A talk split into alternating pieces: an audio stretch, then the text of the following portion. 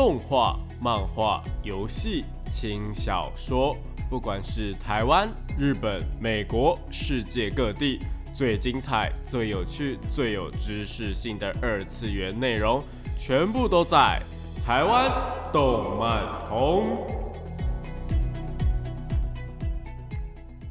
嗨，大家晚上好，欢迎来到台湾动漫通二点零的节目现场，这是复兴广播电台台北、台中、高雄 M 五九四，台中 FM 一零七点八，我是你们的主持人电波 B B，开叫 B B 就好哦。冷书搜寻动漫宅男 B B 就可以找到我以及相关的节目资讯。那今天呢，要跟大家聊些什么东西呢？今天啊，想跟大家聊的东西呢，是延续上一集的话题，就是因为上一集的反应其实还蛮 热烈的，很多人就是开始分享说，哎，他们其实是因为哪一部动漫啊，然后就是进来这个圈子，也有可能是因为看到某一个梗啊，或者某一句话觉得很有趣，所以才进到这个圈子。反正呢，就是有蛮多听众朋友们就觉得说，哎，这个话题还蛮有趣的。所以说呢，我们今天就先针对呃梗这个东西，然后跟大家介绍一下什么叫做梗番。然后呢，从梗番里面呢，我们再来聊一些有关于京剧的部分，以及一些名场景的部分。那今天将会是一个充满动漫世界探索的一个感觉啦，好不好？好了，那废话不多说，马上进入到我们的节目内容吧。朋友或小孩在聊动漫，却总是听不懂他们在说什么吗？想要加入动漫产业，却不知道从哪里开始吗？如果你有以上的困扰的话，答案全部都在动漫产业线哦。然后动漫产业线这个单元呢，会跟大家科普一些有关于动漫的一些相关知识啊，不管是梗啊，或者是呃动漫产业的一些相关事项，都是会介绍的哦。那今天呢，就是要来讲一下所谓的梗这件事情啦。其实梗这个东西呢，是呃非常非常非常非常多人，应该说现代的人应该都知道这是什么意思啦。那其实呢，在英文的叫咪咪嘛，就是迷音啊，或者是加 gag 也是有可能的。那梗的话，其实就是一个。呃，在蛮多影视作品里面呢，都是一种桥段，然后这个桥段呢，就呃广为人知啊，或是很长，就很适合拿来开玩笑等等的，然后就变成一个梗这样子。那梗这一件事情啊，也很常用在相声啊，或者是就是一些表演形态里面，这些东西呢，都是我们日常生活中还蛮常碰到的，所以我们就不特别解释“梗”这个字到底是什么了，好不好？那梗呢，其实还有很多很多的呃相关的衍生用词啊，比方说像是老梗啊、烂梗等等的。但其实呢，今天最主要要在产业线这边跟大家分享的一个知识，就是梗翻这个东西啦。那梗番的话呢，其实又被称作为是网络上面人叫他们是玩梗番。那玩梗这一件事情呢，在很多的影视作品啊，或者是多媒体作品里面呢，都还蛮常看到的。就像最近啊，有一款蛮呃在排行榜上面蛮有名的游戏叫手游，叫做《星穹铁道》。那这个游戏呢，里面就有蛮多致敬的。就不管是他们自家的游戏在致敬他们自己啊，又或者是比方说像他们有致敬《天空之城》啊，有一些大机器人啊，因为它里面有很多机器人，然后就是用那些大机器人，然后是呃可能给主角们或是主角群们一些小礼物等等的。那这个场景啊，其实就有点致敬这样子。那相关的一些影片啊，或者是相关的有哪一些梗的话呢？这个游戏真的是真的还蛮多的，所以。如果有兴趣的话，我觉得是可以去网络上面看一下的，因为有蛮多人去做整理的。那除此之外呢，我们回到梗番的部分，梗番的话呢，就是呃有一些动漫作品呢，他们会套用一些其他动漫的经典桥段，然后到自己的。呃，故事里面这样子，那比较著名的呢，我自己个人呢觉得比较著名的，当然就是我们的《银魂》啦。《银魂》的话呢，因为它是 Jump 体系的作品嘛，那 Jump 他们其实也蛮常就是互相，也不能说是搞来搞去，就互相致敬来致敬去的。所以像《银魂》，它里面就有很多很多很多桥段是套用自《Jump》里面的一些经典画面，比方说像是《航海王》好了，《银魂》就在曾经在里面呢扮演过航海王的角色，不管是要宣传也好，或者怎么样。那当然，《银魂》它有一个很经典的桥段，是我自己还蛮喜欢的，但大家可能可能比较不熟悉，或是有点遗忘掉。我来提醒大家，它在《银魂》的动画里面有一集是在做排行榜的。就是大家也知道，说漫画会有所谓的人气排行榜嘛，就里面会有一些角色的排行榜。那那一集呢，就是将那个漫画的角色排行榜那一集呢给动画化了。那在那一集当中，每个人的头上啊都会有一个几位几位，就是你是第几名的意思。那你是第几名呢？就一个桥段是 有三个女生，她们就在那边呃在楼梯间在对决的时候，因为他们就觉得说他们怎么样都没有办法提升上去那个排名，但他们发现只要把前面的人干掉的话，就可以提升自己的排名。毕竟前面的人不见了，你怎么样都会往前递补上去嘛。所以他们就是有在做很多很多的事情。那先有一段呢，就是在楼梯间的时候，那他们就开始跳起了 Perfume 的舞蹈。他们就是呃，Perfume 呢是一个日本的算是偶像团体吗？我觉得它比较算是唱跳团体，因为他们当初这个团体会组起来，就是因为。他们找了呃三个女生，然后唱歌什么的，我觉得还好。但是他们的舞蹈啊，或是他们的一个表演的形态，真的是非常非常厉害。我甚至都跟我朋友说，如果说现在的演唱会啊，你普通看到是已经到这个级别的话。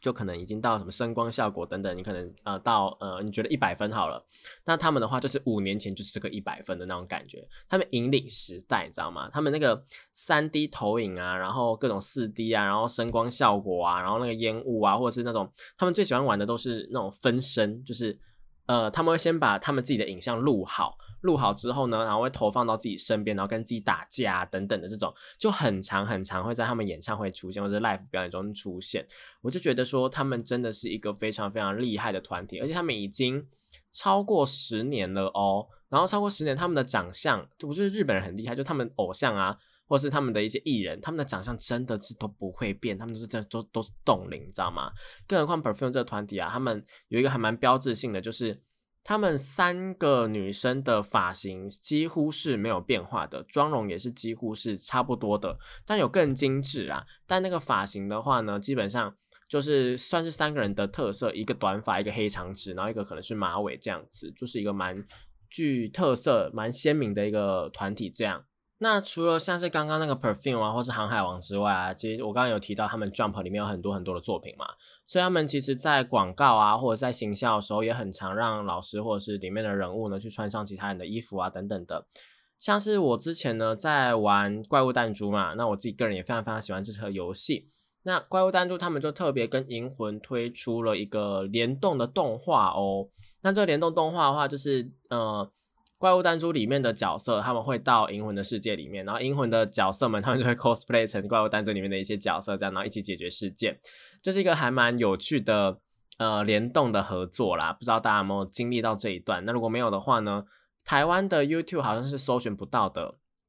就可能你们要跨区到日本的 YouTube 的话，应该是可以找到相关的资料。只不过呢，我觉得还蛮多。哦，这边也跟大家讲一个小小的观念，就是很多的手游啊，或是呃，游戏他们不是都会有联动啊，会有合作嘛，然后会有一些动漫作品等等的那些东西啊，你可能拿到这个角色或者什么这个限定角之后呢，它其实都是会有一定的时间的，就是这个不是说这个角色会从你的游戏里面不见哦，而是说呢，可能里面的语音啊，或者是这个角色的相关的特效啊等等这些会被收走，但你这个角色的本身还是会在的。像是怪物弹珠的话呢，他们就是大概三年吧。三年就会把之前合作的角色的音效给拔掉了。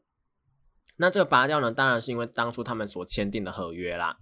所以说呢，大家可以稍微注意一下，就是你合作东西并不是永久的会留在你的游戏里面。搞不好他们会经过一段时间就不见。那这个呢？因为现在法律的问题啊，很怕就是大家会很怕那种消费者纠纷啊，公司也会很怕，所以这种东西通常都会在抽卡的那个卡池的备注室里面就会写到了，就说哎，这个可能会在几年的几月几号啊，然后就不见了这样子。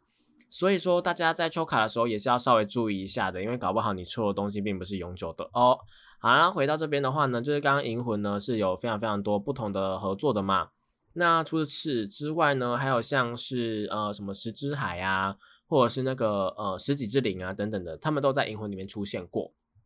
好，那除了这个呃银魂之外呢，还有一个我自己个人也蛮喜欢的，然后可能也是大家还蛮常看到的一个动画。以前呢，小时候就是我们的 K l o l 军曹，K l o l 军曹里面呢就有非常非常多，我应该不用特别说明吧，里面就有很多的致敬。或者是玩梗，像是那个钢弹，呃 k a r o 这边组钢弹啊，会讲出一些钢弹的话啊等等的这种，或者是那个呃舞长啊，跟那个独喽喽什么之类的这种，他们会一起玩一些有的没有的，这些呢都是里面的一些呃梗。然后呢，还有像是像是吊带袜天使这一部动画好了，吊带袜天使呢是一出我们以前好像有推荐过，但我很不确定，因为这一出动画呢，它是属于非常非常非常非常大人像恶搞像的动画，那它里面呢也是致敬了很多。它不太是致敬动画的梗，而是它是去致敬了一些电影的梗。所以说呢，这种呃，不管是致敬什么样的作品呢，都可以算是玩梗的一个部分呐。但我会比较喜欢，更倾向于说他们是致敬，就只要不是恶搞的话呢，都是致敬啦。不过像银魂那样子，纯粹就是拿这个梗来玩的话呢，他就真的是玩梗、玩玩梗的这样子。好，那如果是致敬的话呢，还有哪些作品呢？我自己个人。觉得说致敬的最好的，目前为止也不是说最好，就是我觉得致敬的，呃，我自己个人最喜欢的风格的话呢，是那个我们在以前就介绍过的作品，叫做《全员恶欲》啦。那《全员恶欲》这一部作品的话呢，嗯，是一个设定上来讲就让我很喜欢的作品，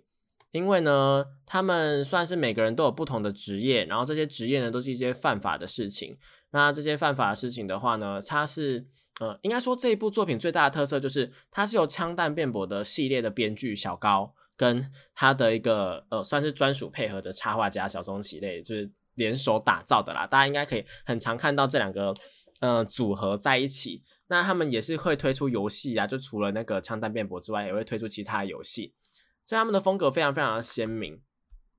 那他是在讲说呢，关东跟关西这两个。应该说，日本的关东跟关西他们分裂，然后关西变成了关东的一个附属国。那里面呢，就有一些罪犯等等的。那这些罪犯的话呢，他们在某一天就扯上了一个很大的事件。那女主角她的话呢，其实她真真正正原本就是一个一般人，但她就是被卷入这个事件，然后被呃冠上说是诈欺师的这个身份。那他后来呢，就一路的演变、演变、演变到最后，然后也算是真的如愿的变成了一个诈欺师的感觉啦。整个作品的话呢，我觉得起承转合都做的还蛮好的，但是在结局的部分呢，很多人会觉得说，哎，就是没有讲清楚，或是没有讲明等等的，因为毕竟是小高嘛。但但是呢，我自己觉得啦，我自己觉得我是还蛮喜欢的，就不知道大家的想法是怎么样。那里面的话呢，就有一些桥段是我自己个人觉得还蛮棒的，比方说像是有一部很经典的电影叫做《鬼店》The Shining，你知道吗？那这部。电影的话呢，是一个在电影界、在恐怖电影界、惊悚电影界里面呢非常非常非常有名的一个作品。然后还有后面呢有很多的呃影视作品、游戏、动漫，就是都有去致敬这一部电影里面的一些桥段。最有名的当然就是那个电梯的双胞胎跟那个呃被染红的那个电梯。双胞胎的话呢，就是有两个穿的一模呃蓝色洋装的小女生，他们会手牵手站在走廊那边，然后看着你这样子。那那个场景呢，就是会让人家觉得非常的不协调，然后会觉得有点恐怖，因为呢，它的旁边全部都是红色的一些背景啊，那老饭店这样子，然后再加上之后的画面呢，是那个电梯就会从呃从电梯里面就有满满的鲜血这样涌出来，这些桥段呢都是非常非常经典的鬼店的桥段。那后面的一些饭店呐，然后一些漂浮啊、绿色的一个场景啊、舞会啊等等的这些呢，如果你们把这些元素放在现在的很多惊悚电影里面看的话，都可以看得到，他们也都会去承认说，他们真的是有在致敬这件事情。所以说，我觉得大家呃可以稍微的去看一下《鬼店》这部电影，它因为它呢，绝对是会是你在创作啊，或者是你在欣赏作品里面很常会碰到的一个作品当中的其中之一啦，好不好？那这个全员厄运呢，就有在他们的一个动画的桥段里面呢，去呃致敬这一件事情，就致敬双胞胎啊，致敬那个红色电梯等等的。除此之外呢，嗯，全员厄运还有一个很棒的点是，它会在每一集的标题，然后都会用英文，应该说它每一集的标题小标啊都是英文这样子。那在英文的话呢，其实都是呃有点在致敬某一个东西，像是呢。他们的第三集叫做 Mission Impossible，就是不可能的任务嘛。然后呢，他们的那个第五集叫 Dead Man Walking，叫做越过死亡线。这其实都是都是呃蛮有名的电影这样子，然后还有像是黑鱼啊、火线交错啊、战争游戏啊，然后火线追击令啊、霸道横行啊，然后捍卫战警啊，这些呢其实都有在全俄语里面出现。他们会先用标题这样打出来，然后里面的剧情呢就会大概有点类似这样子。那除此之外呢，我必须要提一个，就是鬼店里面最最最最经典的嗯桥段，就是那个爸爸男主角那个爸爸。他呢，因为他已经有点精神失常了，然后女主角呢跟他的儿子呢就是想要逃嘛，那女主角就把他儿子，应该说女主角就逃到了厕所，然后呢，爸爸他就是拿着斧头，然后在那边敲那个门呐，然后拿那个斧头砍那个门呐，那个场景，然后就是会那女生就会尖叫这样子。那个场景呢，非常非常非常非常非常的经典。那很多的实况主哦，甚至连实况主哦也会拿这个来做梗，这样子，就是可能你拿吓到哪件事情的时候，你就拿这个出来这样。所以说呢，鬼店它其实是真的是一个蛮经典的作品。然后呢，呃，《全员鳄鱼》里面就致敬了这么多的呃动画呃电影，大概有十一部，因为它最后一集叫《全员鳄鱼》，所以它前面十一部呢，其实都是呃有去致敬这个电影的。然后最近这电影呢，除了标题之外，里面的一些情节也会有点类似，像是有一集是呃会杀来杀去啊，然后还非常有科技感啊，然后枪战啊这样子这些的，就是你们可以细细的去品味啦。如果你们还没有看过《全员鳄鱼》这个电呃这个动画的话，不过说《全员鳄鱼》的话呢，我自己还是会推荐大家是一次看完，因为如果你不一次看完的话呢，会少掉那个劲儿，就真的会少掉那一个感觉啦，好不好？然后呢，因为我当初是跟播嘛，跟播的话呢，就会有一种悬疑啊，然后我想说，哎，这到底下一集会怎么样怎么样的？但其实呢，这种类型的动画肯定，尤其是小高跟那个另外一个作画家合作的嘛，他们呢其实很喜欢写这种这类型的剧情。如果你喜欢枪弹辩驳的话，那你基本上就会喜欢《全员恶语》啦的剧情。不过我觉得就剧本的呃。品质上面来讲的话，当然没有枪弹辩驳那么高，这是肯定的。但也不用到太失望，因为我觉得还是蛮好看的啦，好不好？好了，总而言之呢，这就是呢我们今天要跟大家稍微聊的这个有关于梗番啊，或者梗的部分。那除此之外呢，还有没有哪一些梗番是我比较推荐的呢？就像是呢《Pop Time Epic》《Pop Team Epic》这个这一部动画，它呢。根本就是所谓的呃突破次元的动画，它里面呢不只是会有呃一些声优老师的一些配合，或者是那种动画原案的这种，就是在作画的时候啊，然后会看到这些作画的画面啊，一些原画稿啊等等这种，就是还蛮还蛮有趣的。那除此之外，还有像是动画同好会啊、现世言呐，然后阿松啊，或是白香这种，呃，像是现世言动画研究会或是白香这种比较偏现实的。动画就是他们是比较属于在聊这个兴趣啊，或者是在聊呃整个动画产业的事情的东西呢。他们当然是一定会一定程度的去借用了某一些动画经典的动画来做使用，不然他们是绝对没有办法去呃讨论这个东西的。那除此之外还有很多的作品呢，但。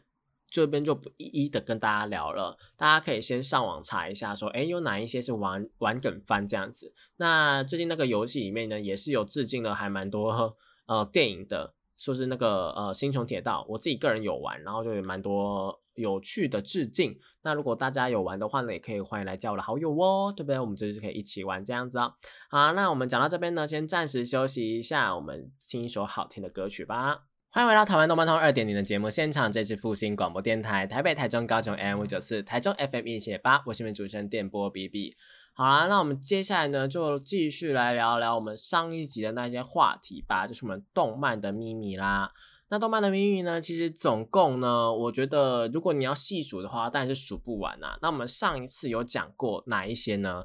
上一次的话，其实当然最经典的，也是我个人最喜欢的，就是。呃，在十一年前的吧，还是十二年前的我们的魔法少女动画《魔法少女小圆》，我们 Model 卡里面的呃八毛美学姐的那个台词嘛，我觉得到现在为止呢，还是很多很多很多的动漫界的人呢会去使用的一个台词之一啦。那这一句话呢，当然就是 “Mo nani mo kowakunai” 嘛，已经没有什么好怕的了。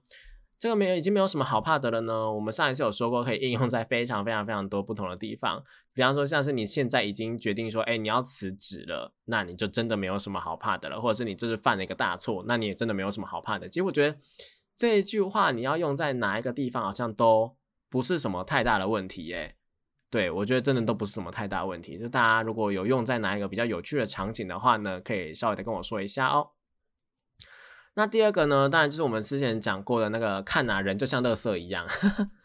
这呢当然就是在《天空之城》里面的那个反派他去讲的话嘛，就是那个呃天空之城那个兵器啊从上面被打下来的时候，然后他讲的这句话，就是因为你他那他的那个画面真的是很多很多很多的那个呃机器人这样从天掉下来的时候呢，是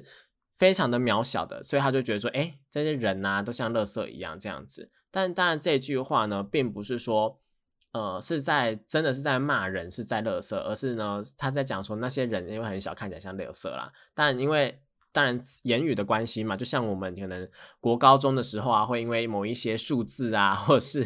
某一些就是嗯谐音啊，然后就会笑得很开心这种感觉一样。所以这种比较偏谐音或者是这种意思，虽然不是那样，但字面上意思是那样的梗呢，就也是蛮多的啦。那除了这一句之外呢，其实啊还是会有蛮多经典的，像是那个呃《天空之城》里面最后面男女主角不是一起说出了那个毁灭的咒语巴鲁斯吗？那些巴鲁斯呢，在呃很多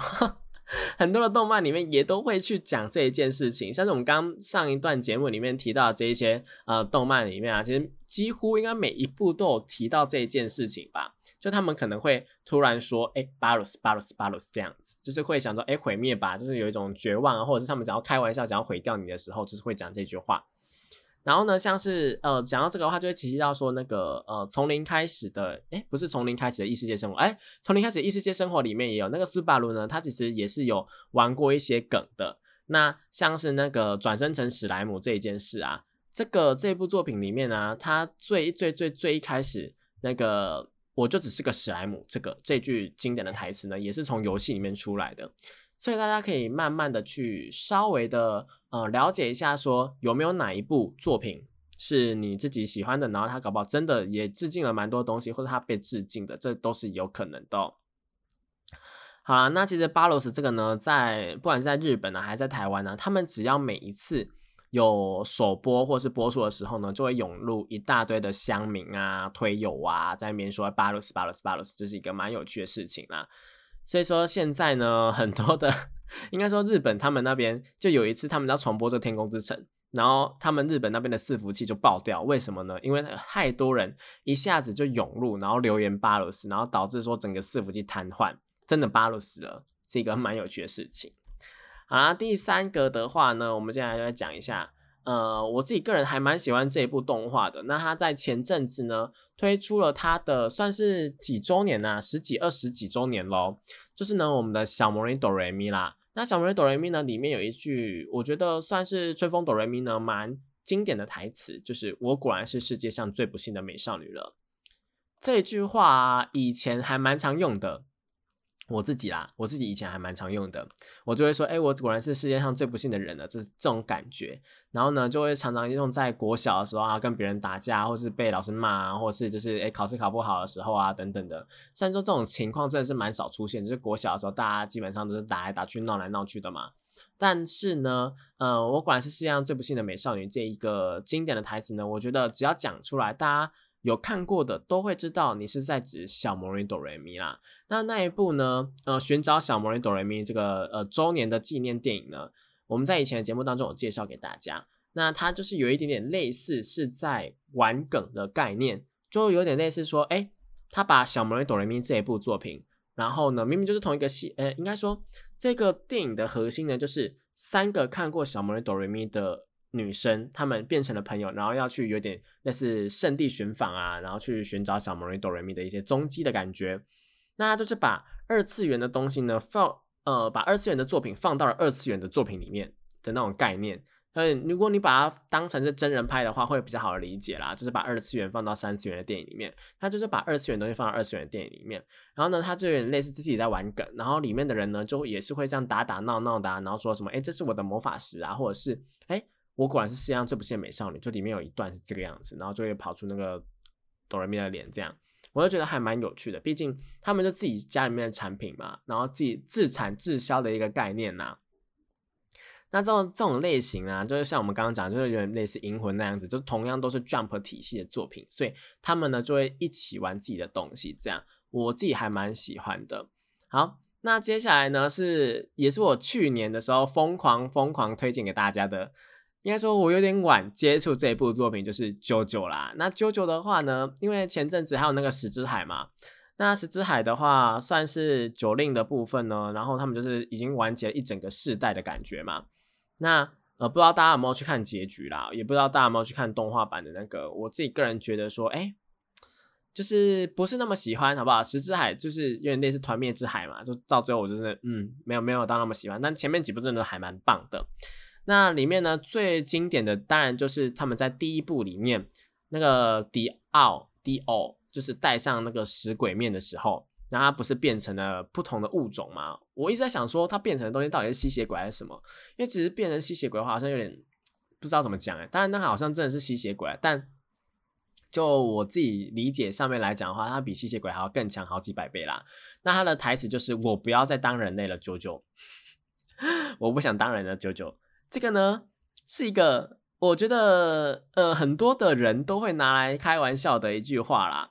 就是如果你喜欢九九的话，你一定会讲这句话。然后，呃，每次聊到九九的时候，大家可能就会先蹦出这一句话，然后再继续讨论，算是一个九九迷的一个打招呼的一个方式吧。我觉得，当然，其他还有像是欧拉欧拉欧拉这种的，就是比较呃有趣的。那当然，网络上面有很多搞笑的影片啊，会去拿这些 Jojo 的一些经典的场景啊，或者是台词来做。比方说，像是那个之前统神跟他。哥哥国栋嘛，那他们就有一个了丧钟，就是 他们会呃网友把他们就是吵架的一些经典的片段啊，全部剪接在一起，然后他们就欧拉欧拉欧拉欧拉这样子就打来打去打来打去打来打去的，然后呢，他们脸都有被完美的符合在上面，然后到最后呢，还有一个呃算是经典的台词吧，好，我记得那个影片好像分成上下两部，大家现在去找是一定找得到的，你就打了丧钟应该是 OK 没有问题的。总言之呢。，JoJo 的部分呢，我相信是很多嗯经典的台词啊，或者作品都有的，所以请大家就是有空的话呢，可以去看一下 JoJo，，我真的觉得还蛮推荐的哦。好啦，除了 JoJo 之外呢，其实还有一些像是死神，死神的话呢，有一个还蛮经典的台词，叫做呃茶度的零压消失了这一件事情，零压。应该不用跟各位老粉们解释，但还是跟新粉们解释，因为呃，死神的千年血战篇呢，也是在去年还是今年的时候呢，是有上呃上架的嘛。那千年血战篇是真的，我觉得品质还蛮高的，真的真的是不愧是死神，就是你知道这么久以前的作品，然后改编成动画到现在还是潮到出水，真的是到潮到出水。我跟你讲，真的是没有没有没有到那么呃，如果说死神呢是。呃，最潮动漫的天花板的话，或是他你你他说他是第二名的话，绝对没有人敢说他是第一名，绝对没有，因为他真的太潮了，就连那个炼巨人啊还是什么的，都是致敬死神的。所以说呢，死神他就是创造了还蛮多有趣啊，或者是经典的一些台词跟名词啦。那灵压这个东西呢，当然就是一直说这个角色的他的一个能量啦。那你灵压越强的话呢，就等于说，哎，可能你的魔力越强啊的这种概念。那呃，也有人就会把它讲成说，哎，他的灵压可能是他的生命力呀，他的一个生命的一个呃能量的感觉。那这个的话呢，就是在某一集里面，那医护呢他就说了，呃，因为他们在打架嘛，他们在分头打架，然后他就突然察觉到说，哎，茶度的灵压怎么消失了？一直说，哎，茶度可能真的出事了这样子。那我们后来就会说什么什么。的灵压消失了，就比方说像是你知道这一集可能某一个角色已经差不多了，那下一集的预告又没有出现他，然后网友们可能就会在呃推特上面啊或者在网站上面留言说，哎谁谁谁灵压要消失了吗的这种概念啦，好不好？就是大家就是会有一点类似于说揶揄，但是也是真的在担心这一件事情。那你有可能在别人犯错的时候啊，比方说像是哎你隔壁的同事今天出了一个大包，然后你就会说啊。谁谁谁的灵压要消失了吗？的这种感觉，就是他可能明天就要被 fire 的那种感觉。当然，这种东西是开玩笑啦，好不好？开玩笑，就大家就是开玩笑，适可而止哦。好，那除此之外呢，还有什么死神的一个经典台词呢？死神的话，还有一个很经典的就是你什么时候产生了我使用镜花水月的错觉？这是在他们在面对那个嗯大魔王的时候，然后呢，呃，他们就是因为那个镜花水月，它的能力就是可以产生幻觉啊，然后让你觉得说，哎，你好像在做某件事情，但你其实在做另外一件事情。然后它是它是有点类似那种。我觉得有点偏向于是无限阅读那一种，就是好多层、好多层的那种感觉。然后你就是会不知道说，哎，你可能以为你已经解除了那个这个幻觉，但但你马上下一秒，你又发现说，哎，好像很顺利，但马上又哎，好像不顺利这样子。这个呢，这个能力啊，在后面呢，在那个千年血战篇的时候也是有出现过的。对，所以说呢，大家可以稍微的去了解一下啦。那这句话呢，就变成一个很棒的例句。他们就很常会说，我们就很常会说，哎，比方说做梗图就会说，哎，你什么时候产生了我怎么样怎么样怎么样的错觉啦？是一个还蛮常用的一个泛用句。那接下来的话呢，我们再来讲一个是，呃，算是一个更亲民一点点的吧。就然后这句话呢，也是还蛮多人用的，因为前阵子啊，应该说这阵子有很蛮多的展览啊、快闪店啊，然后呢，这部动画的一个代理商。他的一个呃活动也蛮多的，那这个作品呢就是《名侦探柯南》。那我讲到《名侦探柯南》，大家也应该知道说我要讲哪一句话了吧？没有错，就是真相永远只有一个。那真相永远只有一个的话呢，是几乎不用再跟各位去说明的台词了。但是其实啊，呃，这句作呃这句台词的话呢，并不是说。呃，在每一个动画或是每一集都会出现的，因为好像我们很常听到这句话嘛，但其实这一句话它的出现频率，它没没有到那么高哦，真的没有到那么高。这句话的话，好像是只有在剧场版才会出现的，然后就是因为剧场版太让人家印象深刻，所以说才会被呃用在其他各大的部分，嗯，就有点类似这个概念啦。那虽然说没有说过啦，那。嗯，但是呢，在这个台词下面呢，我们只要讲出这句话，就会带到这部作品。那这个这句台词能够用在什么地方呢？当然就是你在办案的时候，但一般人不会去办案啊。就是你们在怀疑别人的时候啊，或者是你们想要开玩笑的时候，或是你们在聚会的时候，突然想要蹦出一句话来讲，真相永远只有一个。这一句话呢，真的我觉得还蛮万用的。你今天就是在跟呃朋友们吃饭啊，或者是你跟朋友们不知道吃什么的时候呢，你就说真相只有一个，我觉得是怎么样。然后到最后呢，大家还是不知道吃什么，就很常有这种状况发生，就是一个开玩笑缓解气氛的感觉嘛。所以说呢，《名侦探柯南》这一部作品的话，呃，这个真相只有一个，我相信不用太多的解释。那大家不知道会不会去看《名侦探柯南》最近即将要上映的一个新的电影？他们在日本呢上映好像刚破一百天吧，然后它的票房啊始终都是在第一名的部分，所以我觉得还蛮厉害的，让我蛮期待说。呃，柯南新的剧场版来到台湾的时候呢，会造成什么样的一个旋风啦？毕竟这一部电影的话，我记得它好像是要讲小哀的事情。那讲到小哀的话，就是哎，还蛮高人气的嘛，对不对？哎，说到这个，我就觉得很很很讶异的事情是，很多在做这种呃柯南的周边商品的厂商，应该说就只有一家啦。因为台湾应该就只有一家代理，那代理的厂商他们做的周边商品的话，我自己个人觉得，如果不是从日本进口的话，那台湾厂商还蛮故意的。就比方说像是那个基德的东西，他们会在那个基德的那个标语下面一直一直打那种就是爱心啊或者什么东西，都有基德大人、基德大人的感觉，就好像我们在呼唤他，我们是一个粉丝的心态。然后呢，像是那个立牌啊，人物的立牌啊，他们就会设计。真呃，柯南跟小哀他们会是同一套造型，然后就是看不到小兰哦。我想说，哇，现在是就是我们我们这个呃厂商就是可以直接直接横刀夺爱，是不是？就是我们直接官配直接换掉了这样子，也是蛮厉害的，也是蛮厉害的。不过呢，我自己个人觉得他们的一个派系也是蛮分明的啦，所以各有所好，好吧，各有所好。好，那讲到这边呢，我们先暂时休息一下，听一首好听的歌曲，等下再回来继续节目吧。欢迎回到台湾动漫通二点零的节目现场，这是复兴广播电台台北、台中、高雄 M 五九四，台中 FM 一七点八，我是你们主持人电波 B B。那节目来到最后一段啦，我们就是继续来聊聊呢，有哪一些经典的台词啦。那其实刚刚呢，JoJo 呢，我还想再补充一个一句话呢，就是不过我拒绝。还有那个呃，在。他们去沙漠旅游的那一篇旅游，他们在沙漠旅行的那一篇里面呢，也有那个樱桃，然后 那一个。这个部分我就还蛮常用来开朋友们玩笑的，因 为就好像是你不管吃什么东西啊，或者是你可能想要糊弄别人的时候，你就可以说出这个 那种感觉。然后如果一般的人可能会想说你是现在是在就是在糊弄我吗，或者怎么样的？但如果是有看过九九人，就会知道说哦，你在你在用那一段的那个梗这样子，我就觉得还蛮有趣的啦。好，那除此之外呢？刚刚的银魂呢，其实也有一些呃蛮经典的台词没有补充到的，像是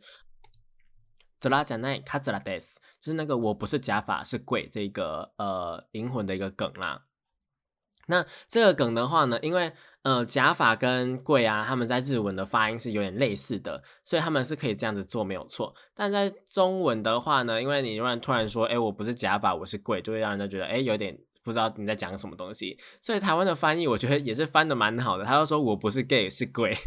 这个是一个蛮呃在地化的一个翻译啦，也是蛮有趣的，好不好？好，那除此之外呢，因为还有那个啊最有名的就是辛巴基嘛，辛巴基他的一个眼镜才是他的本体这一件事情，就是呃我们的那个算是男二吗？还是他其实也算是男一啦，就是主角团里面的男生嘛。那这辛巴呢，他就是。只会戴眼镜嘛？就应该说，就他戴的眼镜还蛮有特色的。然后呢，只要他眼镜被喷飞或是拿下来的时候呢，大家就会找不到他在哪里，然后就会一直跟那个眼镜讲话。这个呢，就到后面会有点到一些夸张的境地。那这个境界的话呢，是到说，哎，可能今天他就站在你们旁边，然后你们还没发现那种感觉，我觉得还蛮有趣的。然后只要眼镜喷掉或者眼镜碎掉的话，他们就会开始帮辛巴，就是可能举办葬礼啊之类的。就还蛮有趣的，好不好？那接下来的话呢，是一个我自己个人呐蛮有经验的一句话，然后因为我被朋友用这个呃句子呢狠狠的伤害过，就是呢我们的东京参种里面，我们的金木研他在头发从黑色变成白色的那一个时间，就他被虐待嘛。被虐待那个就是他的那个手指一直被折啊，然后一直被问被那个坏人问说啊，一千减七等于多少？这个目的的话，当然就是为了要让他的一个意识保持清醒嘛，所以他就一直问他说一千减七等于多少？那九九三减七等于多少？他就一直问，一直问，一直问下去。然后呢，我就因为这个这个梗，然后那一天我就是在。跟人家就是呃聊天的时候，然后我就想说，哎，边聊天，然后我边来做个浮力提升啊，或者是做个棒次等等的，就稍微的维持一下自己的身材嘛。不然每天坐在电脑桌前面，我相信各位上班族或是学生们应该也多多少少有人会有类似的烦恼吧。就是你很常吃一些油炸的东西啊，吃宵夜啊等等的，布拉布拉布拉，然后你就是又每天就没有在运动啊，然后就坐在沙发或者坐在椅子前面、电脑桌前面啊，然后你的肚子就越来越大。对我相信应该不是只有我吧，好不好？拜拜托，不是只有我吼。那这件事情的话呢，就让我觉得有点担心嘛，所以我就开始运动啊。那运动的话呢，我们当然是要上班族或什么，就是要利用一些闲暇的时间嘛。比方说，像是你在用电脑的时候，你可以站着用，或者是呢，你在呃，你可以蹲着用，或者是你可以空气椅。等等的，或是你在跟朋友聊天，你在玩游戏的时候玩手游，OK？你要追剧，OK？那你可以边棒次边做啊，边棒次边看啊。其实多多少少都还是能够维持你的身材的啦，多多少少吧。就你如果真的是每天都在吃宵夜啊，然后你的饮食就是非常非常乱的话，肯定是没有办法维持一个好身材的。就像我去年的时候，这是题外话，但我想聊一下，我去年的时候呢，其实体脂啊，曾经真的是突破一个，我觉得是。破天荒的一个数字，也不是破天，对我来说这个破天荒的数字，就已经有到二十五、二十六这样子。那对我来说是有一点点生活上面有点困难的，就是那个胖的感觉会让我觉得很不舒服。就我走路只要走一下下就会喘，然后就会满身大汗，然后呢就会睡不饱啊，然后睡不饱就算了，睡不好睡不饱，然后呢起来又没精神这样，然后我就开始运动，然后跟吃一些保健品啊，或者是就是配合饮食等等的，然后就变得比较。从有精神开始，然后到呃身材就是有慢慢的减下来，然后到现在可能是十五十六的体脂这样，其实就花了大概六到九个月的时间，就从六个月之后就差不多是这个状态这样，我就觉得，诶真的是有差，真的是有差。就大家不要说什么，哎，好像我们就过得幸福就好啊，我们就开心的吃嘛，开心的时候吃，不开心的时候也吃，干嘛的？但其实，嗯，我觉得如果没有影响到身体都还好，但如果影响到身体的话呢，适时的去运动或者是去调整自己的饮食呢，都是可以帮助自己的生活变得还蛮好的。嗯，就至少现在更有精神的去做每一件事情，就算是玩游戏也是，好不好？就算是玩游戏，我也可以有更多时间去玩游戏，不会像是之前那样那个状态的时候呢，是我玩一下下游戏就就会想要睡着的那种概念，就会昏睡去，你知道吗？所以说，我觉得很多很多很多，好不好？很多真的很多的事情呢，是由我们的身体跟我们有我们的身心灵去。发展起来的，所以请大家就是顾好自己的身体，我们才有更好的本钱呢，然后去看更更多的动画，玩更多的游戏，好不好？那总而言之呢，我们回到这个话题，就是呢。这个一千减七呢，是我那时候在讲电话的时候，然后就跟对方说，哎，我正在做棒次，就是我想要让自己的身材更好一点点嘛，所以我就是稍微的做一下运动。结果呢，他就开始突然哦，突然就开始问我说，一千减七等于多少？我想说什么意思？为什么突然要讲这句话？然后后来想起来不对哦，这个台词我很熟哦，然后就回答他九九三之后，他问我说九九三减七等于多少？真的快疯掉，你知道吗？你知道那个要维持住，你知道光是要维持住那个棒次的那个耐力啊，或者什么，你就是已经已经很硬了。然后他想说，为什么一一定要用这种台词来虐待我那种感觉？然后就默默的一直在那边算数，你知道吗？那个算数又觉得说很复杂，就你你脑中真是没有办法去思考说这么复杂的算式。虽然说它就只是很简单的，可能呃四位三位数的减法而已，甚至是。减七这样子单个位数而已，但是你就是会觉得非常的痛苦，所以说我觉得啊，很多时候那种动漫的东西、动漫的梗啊，并不是说呃当下或是怎么样你会有感觉，而是可能他在生活中的某一个地方突然蹦出来的时候啊，你就想说，哎，到底在搞什么鬼？我真的是不要这样子搞我们这样子，但是。很多时候，你就因为这样子会心一笑，像我在做那个的时候，就突然笑出来，然后第一次就直接失败，但后面我就按照那个进入那个金木研的情绪，然后就开始很认真的要专注在那边，然后就是好像真会痛一样，然后跌下去就会痛一样，就是在做这件事情，我觉得蛮有趣的啦，好不好？好，那除了这个之外呢，大家知道 Fate 系列吧？Fate 系列啊，里面有一个呢，我觉得不算是经典台词啊，但它就是一个呃，算是一个通俗。呃，通用的一个嗯规则就是呢，自古枪兵幸运一。自古枪兵幸运一这一件事情啊，在每一代的枪兵里面呢，他们都会体现出来。那为什么会是幸运一这件事情啊？我们在之前在谈 Fate 系列的时候有讲过。那一呢是属于他们这个 A B C D E F 里面啊，就是有 F 吗？好像没有，但是就是总而言之是最低层级的那个。那最低层级的话呢？从故事里面呢，在 Fate 他们最一开始那个游戏里面呢，呃，枪兵的故事的结局啊，都还蛮惨的，真的是都还蛮惨的。然后到后面几代的枪兵呢，结局也都还蛮惨的。所以说，就是有这个枪兵幸运一的东西出现。然后后来他们出那个 FGO 嘛，FGO 的枪兵也还蛮多是一的。所以从此之后啊，这一件事情就广为人知了，好不好？真的是非常非常多人知道说，哎，你是枪兵吗？你就是有点在呛说你的你的运气很差的一个概念，这样。好，那除了这个之外呢，我自己个人的话，还有像是什么星爆气流斩啊，这同人马克里多嘛，我们现在是不是要需要讲这样子？那接下来呢，还有一个蛮经典的动画，对，已经开始可以用经典来讲这一部动画，因为这部动画应该说这一部漫画作品已经完结了。这个呢，就是我们的晋级的巨人呐。那晋级的巨人里面呢，有蛮多是梗的，就比方说像是兵长一米六这件事情。那兵长一米六的话呢，就是他。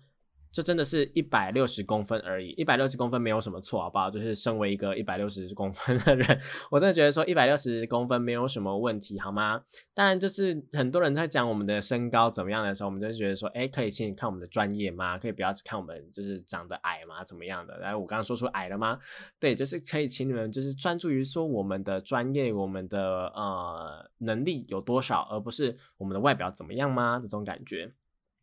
当然，兵长啊，他的实力是毋庸置疑的嘛，就是他算是整个巨人里面最强的战力了，就他们是同一组嘛，跟米卡莎一样。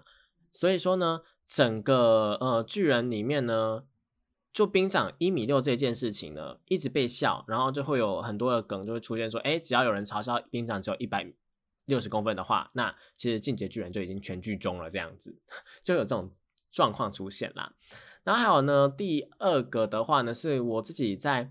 呃过年的时候被玩的一个梗。如果大家有追踪我的 IG 或者追踪我的一些其他平台的话，就知道说我发了一个短影音。那这短影音的话是在讲说，我拿了一个红包，那是我姐姐给我的红包。那那个红包呢，我姐是反面给我的。我想说，为什么要反面给我？因为一般来讲的话，红包不是都会有一些图案呐，或者是会有一些呃奇怪，也不用奇怪，就是有一些祝贺的话或什么的会在上面。所以一般来讲的话，都会是正面给你，又或者是呢，至少不会是那个开口那一边会朝向你，你知道吗？就怎么样都是要反过来的。然后结果我姐就说要给我，然后她就给我之后呢，我看到上面的 台词是那个上面的图案呢，是我们的爱莲，爱莲就说了一句话说：“你拿。”那我真的是拿不下去诶大家如果听到这边知道我在讲什么的话呢，这就出自说这个。爱莲他呢，在威胁以前的同伴的时候，在威胁莱纳的时候，然后呢，他就说了一句：“莱纳，你做啊！”然后这个气氛呢，真是紧张到一个不行诶因为那个时候呢，爱莲他是完全可以将整个呃，应该说他在一个建筑物的类似地下室的一个概念啦，他只要呢。变成巨人的话，因为那时候大家已经知道他是巨人了。变成他巨人的话呢，整个东西、整个现场的人都会死掉，或者是整个会变成一团乱这样子。所以说呢，莱纳那时候就想说：“哦，不行，我不能够激怒他，或者是我不能够怎么样。”而且再加上他是有愧疚感的，毕竟他以前是骗过他的嘛，就是背叛过爱莲他们的。所以说那个莱纳你做啊，就会变成一个还蛮有趣的，有没有有趣？就是蛮经典的一幕。那台湾就有一个。呃，应该说台湾的配音员们，台湾的那一些，呃，有关于呃进击的巨人的那些配音员们呢，他们就做了一件事情，就是呢，他们就配了那个一个梗图，他们把一个梗漫，呃，把它整个二创的漫画啦。就是他在说，哎，莱纳叔叔很大方啊，然后他只是需要人家讲好话，然后就是大家一一一过去，然后跟他莱纳讲好话，然后才可以拿红包啊。包括像米卡莎、阿尔敏啊，然后还有其他一些角色呢，他们都有讲一些吉祥话。然后呢，爱莲就非常的苛刻，就是跟大家讲说，你怎么可以抄别人的句子啊？你怎么可以怎么样怎么样怎么样的这种，就是很有趣啊，是一个掰，呃，我觉得算是。最近来讲的话，二创的还蛮好的漫画的一个概念啊。如果大家有兴趣的话呢，可以去找一下那个爱莲叔叔，爱莲叔叔这个二创漫画，我觉得还蛮有趣的。好了，讲到这边呢，今天节目也差不多要结束了。如果大家有任何的问题呢，或是有更多想要知道的，或者有更多想要跟我分享的一些梗图啊，或是一些经典句子啊，或是一些动漫的东西呢，都可以跟我说，不管是要寄信啊、留言啊、私讯都是没问题的。好，那台湾动漫二点零呢，就到这边结束了。我们下礼拜同一时间一样在空中相会喽，拜拜。